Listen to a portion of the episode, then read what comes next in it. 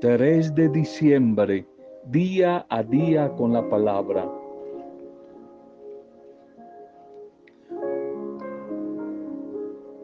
Un educador afirmaba, no basta con saber que se ama, no basta con amar, es necesario que los demás se, se den cuenta de que los amamos. Pero ¿cómo? ¿Cómo se van a dar cuenta? Desde mostrar simpatía, simpatía a través de tres medios. Simpatía mostrando un rostro agradable. Ahí se empieza a mostrar el amor. Simpatía desde una sonrisa, un rostro agradable.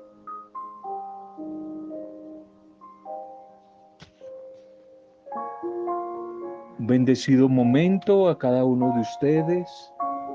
Saludos, bendiciones, bendiciones a sus vidas en este, en este día.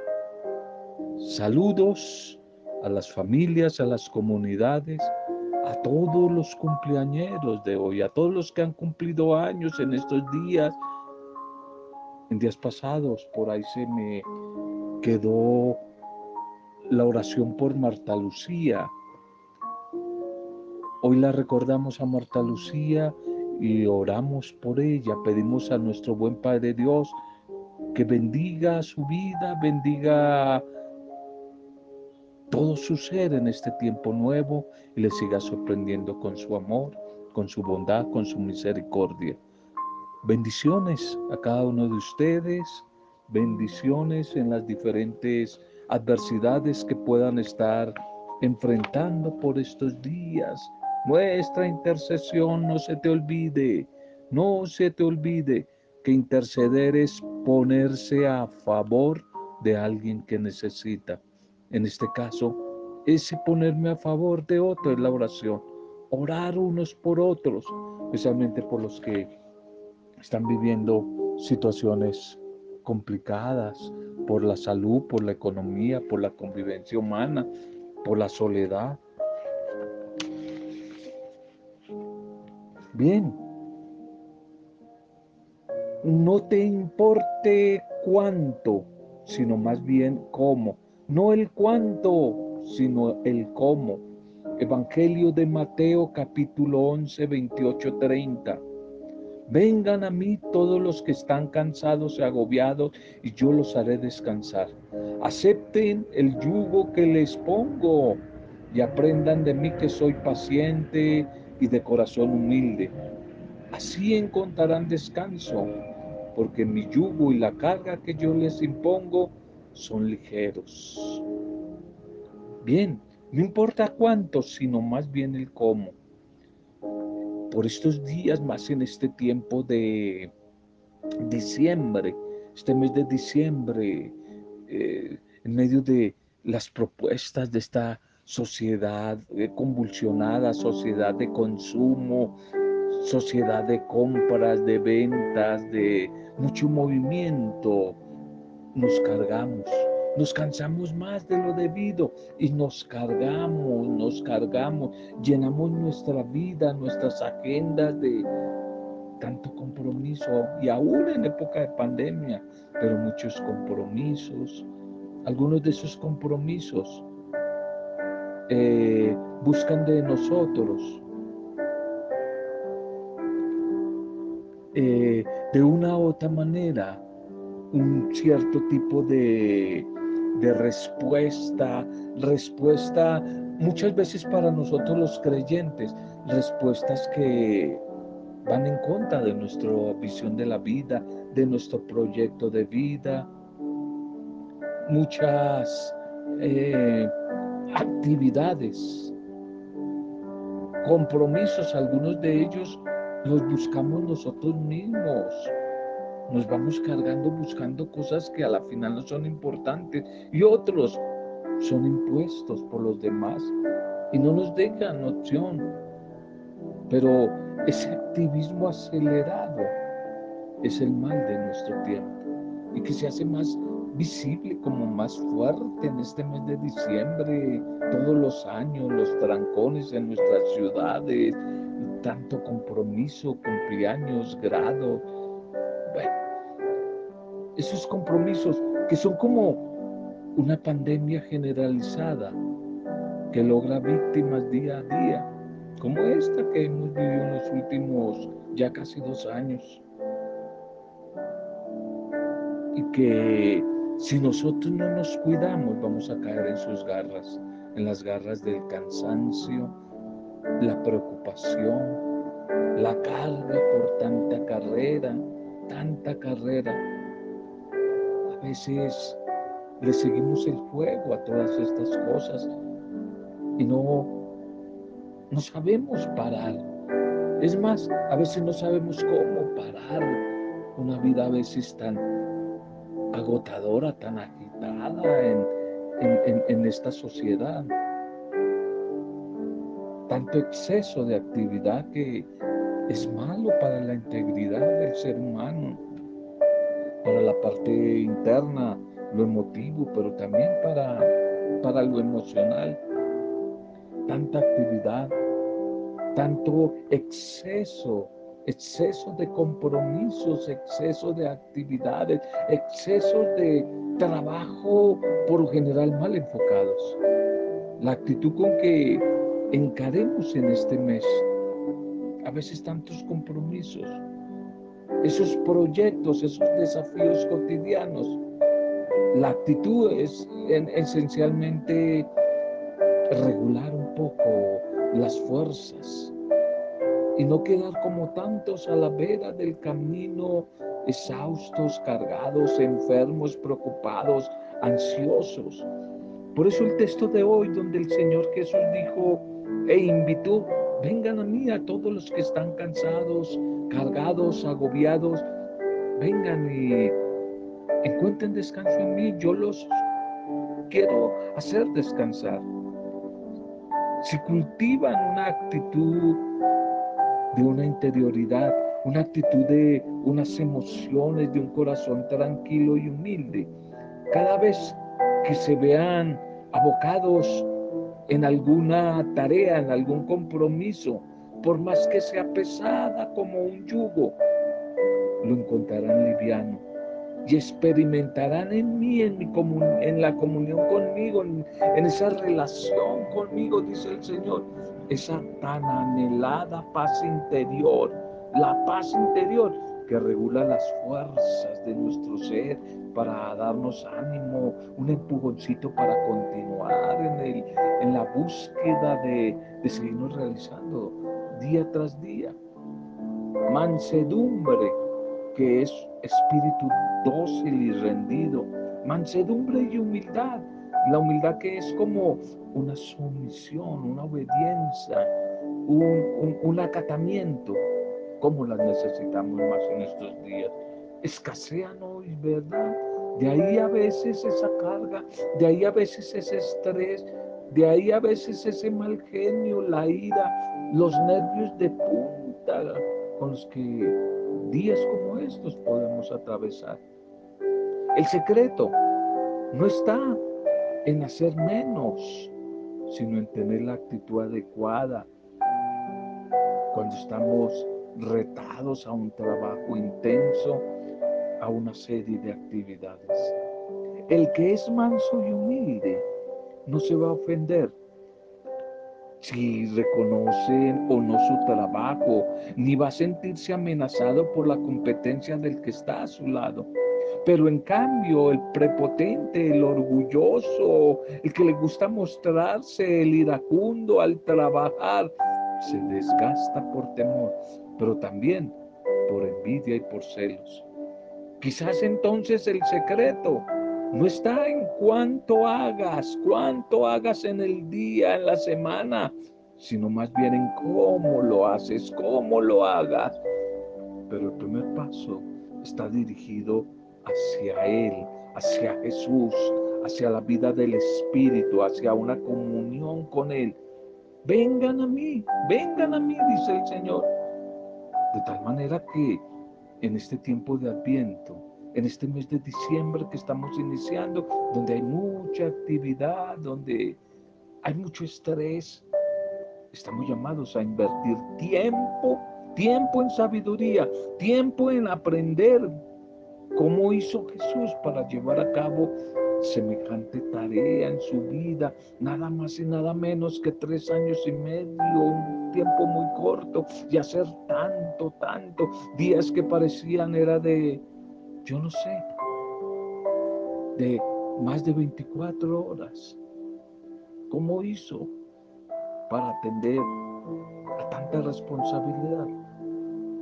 Encontrarás que menospreció la crítica ajena él se asoció con los humildes, no esperó recompensas en esta vida.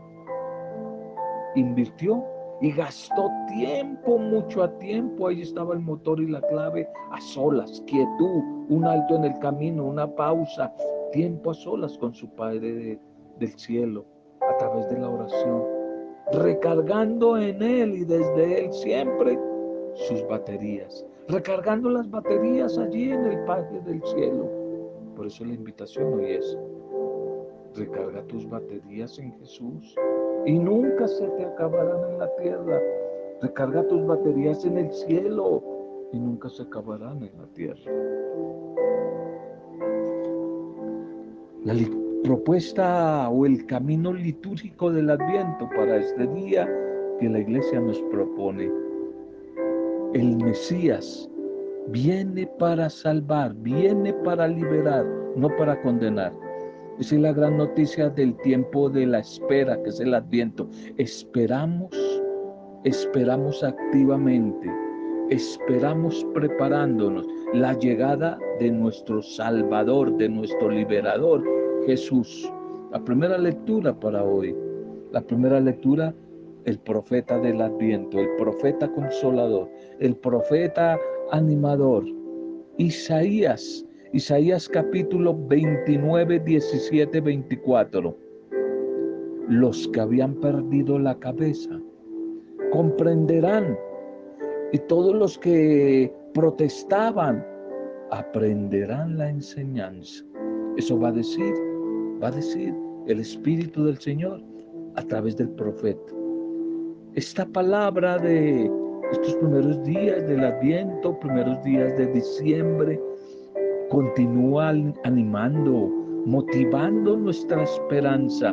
No olvidemos que clave del Adviento es la esperanza, la esperanza, una espera activa que se convierte en esperanza, en ilusión, en fuerza, en ánimo. La esperanza que se funda en el hecho de que Dios quiere venir a salvar a su pueblo, liberar a su pueblo, bendecir a su pueblo y lo hará pronto.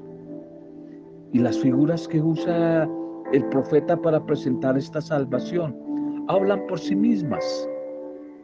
Lo desértico, la aridez, lo desértico se convierte en bosque. Los sordos oyen las palabras del libro de la vida los ojos de los ciegos verán la luz, los oprimidos se alegrarán, los pobres gozarán en el Señor. Esta salvación que Dios ofrece a través de su Mesías está dirigida a nuestra historia presente, al 2021, final de año presente, llena de situaciones difíciles, situaciones que crean desesperación, ceguera, pesimismo. Ese es un mensaje en época de pandemia todavía para tantas personas que están en etapa de duelo, personas enfermas, personas con muchas dificultades. A veces tenemos la tentación de creer que Dios solo aparece cuando todo marcha como bien, cuando todo va bien. Pero la palabra del Señor nos enseña que Él, el Dios de la vida, está presente siempre en los lugares y en los momentos donde más necesitamos de esa salvación, de esa bendición. Y para recibir esa bendición, para recibir su gracia liberadora, su gracia salvadora, tenemos que capacitarnos escuchando su palabra, esa palabra que continuamente nos alimenta, nos alienta, nos motiva a seguir adelante en medio de las dificultades, de tal manera que debemos de dejar tanto negativismo, tanto pesimismo, tanta queja. Si es verdad que los días no son fáciles, tanto pesimismo que a veces nos enseguece y nos impide contemplar la bendición de Dios, la salvación que ya está presente y empezar a creer, a creer ya la última palabra la última palabra sobre la historia que la tiene Dios. Y esa palabra es vida, no muerte. Esa palabra es bendición y no maldición. Quizás eso es lo que se refieren los textos de Isaías de este tiempo de Adviento. El de como hoy, que nos presenta el famoso oráculo. ¿Qué es un oráculo? Lo hemos dicho varias veces. Oráculo es una afirmación que se hace de Dios. Es como si repitiéramos amén, amén. Es decir, oráculo es que Dios lo ha dicho, Dios lo afirma y Dios lo cumplirá. Eso es un oráculo. Y aquí el Señor a través del profeta afirma constantemente que dará salvación, no condenación a su pueblo, que traerá esperanza, traerá bendición y que esto va a ser pronto, muy pronto. ¿Y cuál será entonces el contenido del oráculo, de esa afirmación de Dios?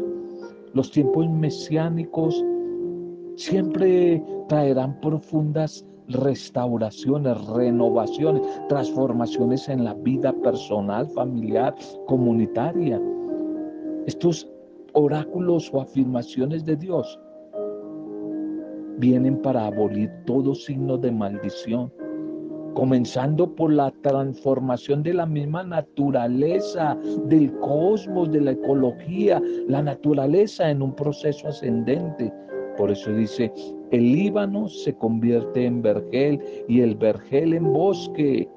Seguirá la sanación de las enfermedades aparentemente físicas. Pero, ¿qué más bien? Estas enfermedades son de otra clase. Los sordos oirán las palabras del libro, la palabra del Señor. Posiblemente la del libro de Isaías. Y los ciegos verán sin tinieblas, sin oscuridad. Los sentidos del oído y de la vista son como los órganos de la fe. De hecho, los tiempos mesiánicos solo se reconocerán por medio de la fe. Si no hay experiencia de fe, no se pueden reconocer. Y los sordos y los ciegos que cura el Señor, precisamente después de curados, encuentran la fe y siguen al Señor. Siguen al Señor, se convierten a Él, empiezan a ser parte de su equipo. El Salmo parado dice el Salmo 26, espera en el Señor, sé valiente, ten ánimo, espera en el Señor, el responso de la comunidad, orante.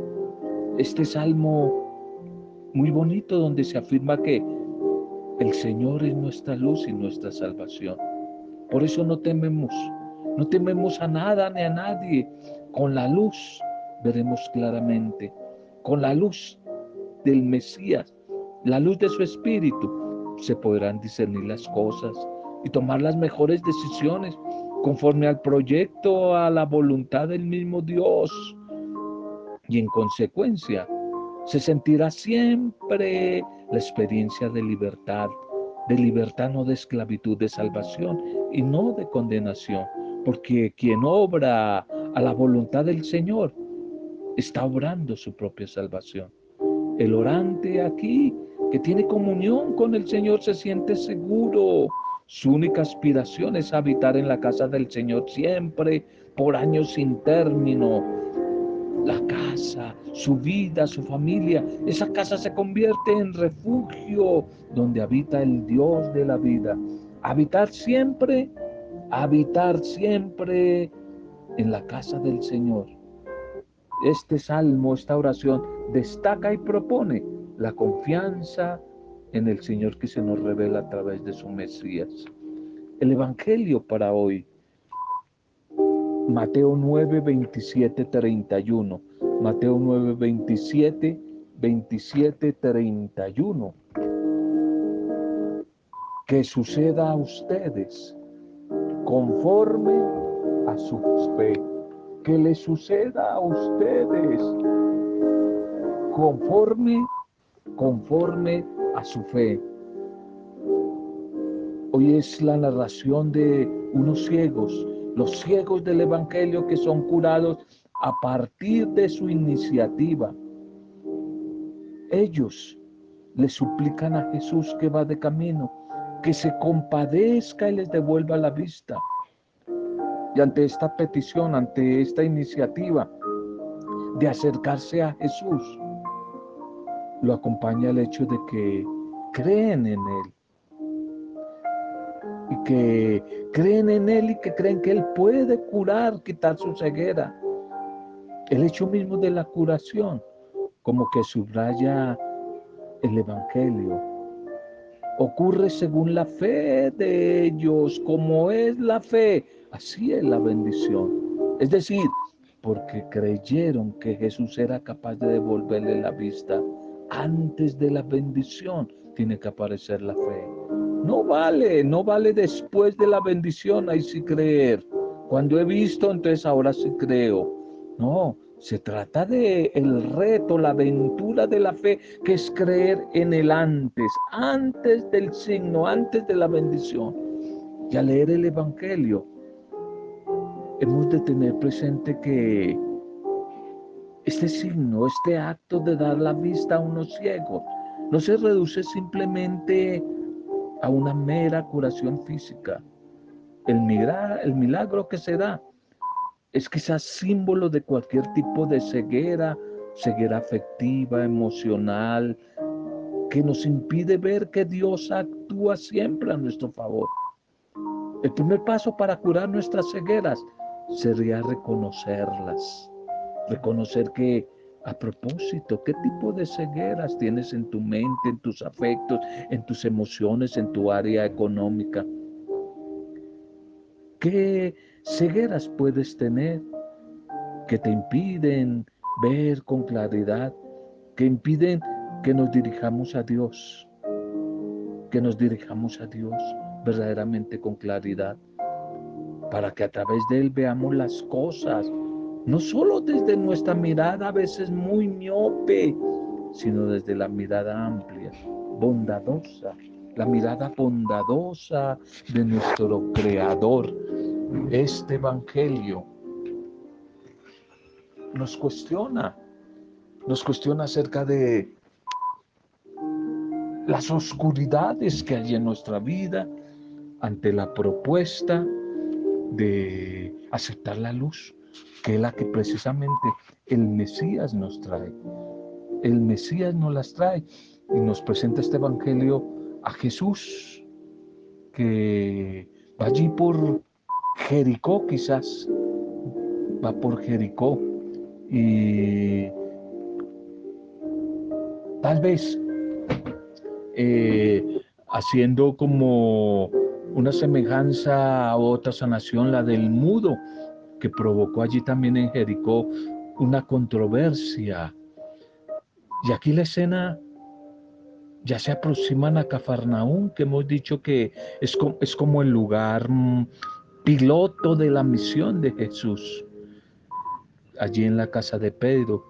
Y los ciegos van detrás de Jesús dando voces, gritos de auxilio, de la manera que lo hizo otra otra persona, una mujer, la cananea, llamando a Jesús, Hijo de David, ten compasión de nosotros.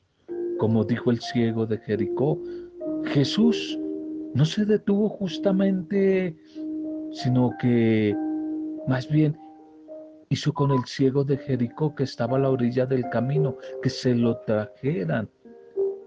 Y Jesús quiere ir como procesionalmente, como de una manera pausada, como de una manera eh, no acelerada. Y acá los ciegos vienen atrás de Jesús. y inquietan a la misma comunidad, los mismos discípulos con sus gritos, con su eh, búsqueda de, de salud, con su búsqueda de la bendición. Ellos van pensando que esa oportunidad de encontrarse con el que es la luz del mundo no la pueden perder. Por eso entran allí con Jesús a Cafarnaún y se le acercan. Se le acercan los ciegos que los seguían desde la óptica de la fe. ¿Creen que puedo devolverle la vista? Y ellos contestaron, sí, Señor. Jesús entonces los tocó diciendo que suceda como ustedes han creído. Y se dio el signo, la bendición del, del Señor, del Mesías, desde la fe que ellos tenían. Esta pregunta de Jesús busca que aquellos eh, o aquellos que tienen fe encuentren siempre respuesta a su necesidad desde la fe, desde la fe que ellos han puesto. Tu fe no dice yo te he sanado, tu fe te ha sanado. Si antes seguían a Jesús ciegos pidiendo un milagro, ahora ya curados, lo siguen con la fe anunciando el prodigio a los demás. Se convierten en evangelizadores. Se convierten en evangelizadores. El tiempo del adviento, estos días nos invitan a meditar en todo lo que significa para nosotros ese misterio de la encarnación del Señor y a profundizar en las implicaciones, pero también en los retos, en las exigencias, en el orden personal, familiar y comunitario que tenemos para con nuestra sociedad, nuestro mundo, especialmente los que no creen, los que no creen. Este adviento que estamos viviendo debe convertirse en una historia personal concreta de vida que ojalá contagie, pero de bendición, ¿no? Contagie de paz a los demás. Contagie a los demás. Que ojalá experimentando libertad seamos testigos que anunciemos libertad a tantas personas que por estos días están, se sienten muy atadas, se sienten muy amarradas, cautivas por tantas esclavitudes, por tantas esclavitudes que hoy se nos ofrecen y que no liberan, sino que oprimen. Pidámosle a nuestro buen Dios que nos regale la bendición de la luz de su Espíritu que, al igual que estos ciegos, en medio de nuestras diferentes oscuridades, podamos ver, ver en Jesús al Dios, al Dios de la vida, que viene a traernos su bendición. Gracias, Padre, por regalarnos la salvación. A través de tu Hijo Jesús, te damos gracias, te alabamos, te bendecimos, glorificamos tu nombre, reconocerte a ti como a nuestro Creador, como a nuestro Redentor. Tú, Señor, nos has dado la vida en medio de la creación y nos has concedido la gracia de renovarnos con tu amor. Te damos gracias pues en el camino de la vida tú nos llamas a seguir la luz, la luz tuya, la luz del Mesías, la luz de Cristo, quien sale a nuestro encuentro para iluminar las diferentes tinieblas que generan angustia, que generan dolor sobre nosotros. Ven, Señor Jesús, y sánanos. Sana, Señor, nuestros ojos para ver con claridad tu rostro, nuestros oídos para escuchar tu voluntad, nuestro corazón para aceptarte con convicción y nuestras manos y pies para servir a nuestros hermanos y caminar siempre hacia ti, Señor. Ven, Señor, ven, ven, Maranatá, Señor, que la gran oración, el gran clamor del adviento. Ven que te esperamos, Señor. Ven que te esperamos. Gracias, Padre Dios. Bendito y alabado seas que a través de tu palabra se han bendecido Marta Lucía, días en su nuevo cumpleaños. Todos los cumpleañeros de hoy, de estos días, sean bendecidos. De nuevo oramos por Miguelito en esta etapa de duelo. Todos los que están en etapa de duelo. Oramos en Magdalena Guzmán por su hermanito que también ha partido a la casa del Padre, al encuentro con Él. Por estos días nos hemos enterado. Oramos, oramos por todos los que están atravesando momentos difíciles. Bendice nuestras familias, bendice nuestros parientes, amigos, vecinos. Bendice nuestras ciudades, nuestros pueblos o allí en el lugar donde tú habitas. Gracias Señor, gracias. Lo hemos hecho este mensaje compartido en el poder intercesor de tu Santo Espíritu, para gloria, alabanza, adoración tuya, Padre, en el nombre de Jesucristo, el Señor nuestro Salvador, con acción de gracias y alabanzas, junto a María, nuestra buena Madre. Amén. Roberto Samudio, de día a día con la palabra.